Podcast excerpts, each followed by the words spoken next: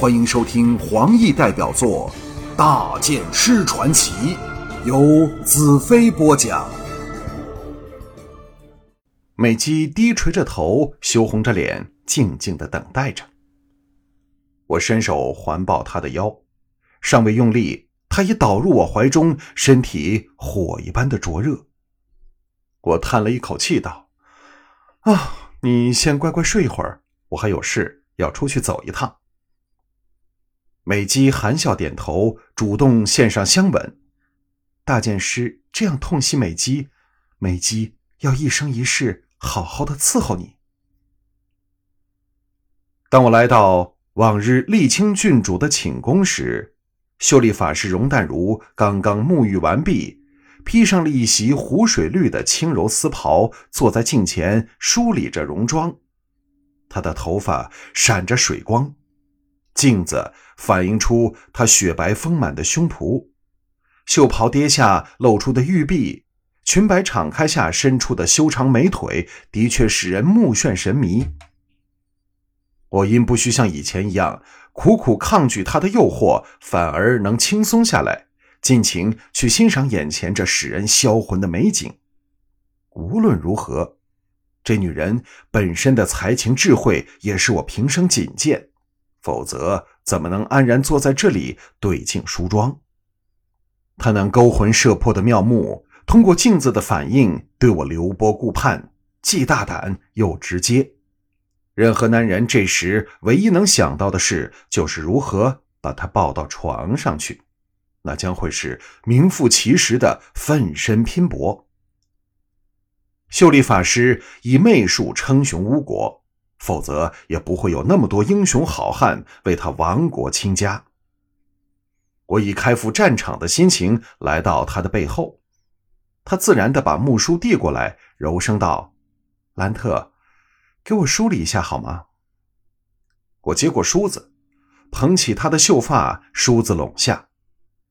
他的秀发柔软滑腻，但又有惊人的弹力，真是一件让人陶醉的好差事。容淡如淡淡道：“兰特，你爱我吗？”我爽快的答应：“爱，爱的要命。”容淡如娇躯微震，好一会儿才叹道：“哎，我听过太多男人对我说这句话，每一次我都绝不会怀疑他们的真诚，但我现在却只感到你在骗我，是吗，淡如的好夫君？”我微微一笑。你骗我，我骗你，不是公平的很吗？容黛如横了我一眼，差点令我的灵魂出窍，迷失了方向。他缓缓说：“兰特，我曾和很多男人发生过肉体关系，你会看不起我吗？”我明知他想引起我的记恨，扰乱我的心神，但仍忍不住心中抽搐，表面却若无其事的说。人呐，不应活在过去里，是吗，修丽法师？容淡如伸手探后，拉着我的手，示意我侧身坐在他旁边。他的俏脸转过来，有若点漆的美眸凝视着我的眼神，吐气如兰。你为什么半句都不问我关于乌帝的事？是不是认为我不会说实话？表面看。他仍是那精通媚术的巫师，但我却感到他对我多了以前所欠缺的柔情，使我知道吴帝对他的影响力正在减退中。这曾经周旋于无数男人之间、颠倒众生的美女，就算没有被巫帝的邪力控制，也不会轻易的倾心于任何男子。所以，要夺得他的芳心，必须出奇制胜。使他那颗对爱情麻木的心灵再次泛起涟漪，这也是我定下的策略。正如他所说，我是第一个对他施以辣手的男人，使他又爱又恨。这或许是要骗我才说出来的，但我深信，其中至少有五成是真的。所以我要先使他恨我，一种微妙感情的恨。就像我当年对付沥青的手段，我不由想起了沥青。假如他真的有了我的孩子，应该怎么办？容淡如说：“为什么不说话？你的眼神儿好忧郁啊！”我伸手抓着他柔弱无骨的肩头，阻止了他要投进我怀内的上身，淡淡一笑，显示强大的自信心。秀丽法师，你能相信这世上的确有不被你迷倒的男人吗？容淡如呆了一呆，然后痴痴娇笑，笑得花枝乱颤，那种美态，连我如此有定力的人都吃不消。一股火热的感觉由小腹升起，遍及全身。他的厉害之处，就是在全无做作之下，不经意流露出使人神魂颠倒、欲火狂生的媚态。我凝神专志，唤起体内异能，很快恢复下来，冷冷看着他。容淡如眼中首次闪过惊异的神色，哀求道：“不要用这种眼光看我，好吗？”我毫无表情。你刚才笑什么？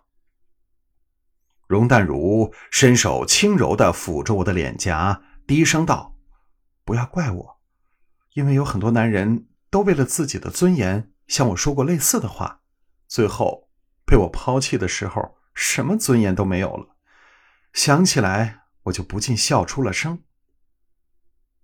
她的确是不折不扣的妖女，一方面想惹起我的嫉妒心，又想激起我男性的雄心，因为越难得到的女人，越能使男人感到征服的快感，更容易坠入她的爱情陷阱中。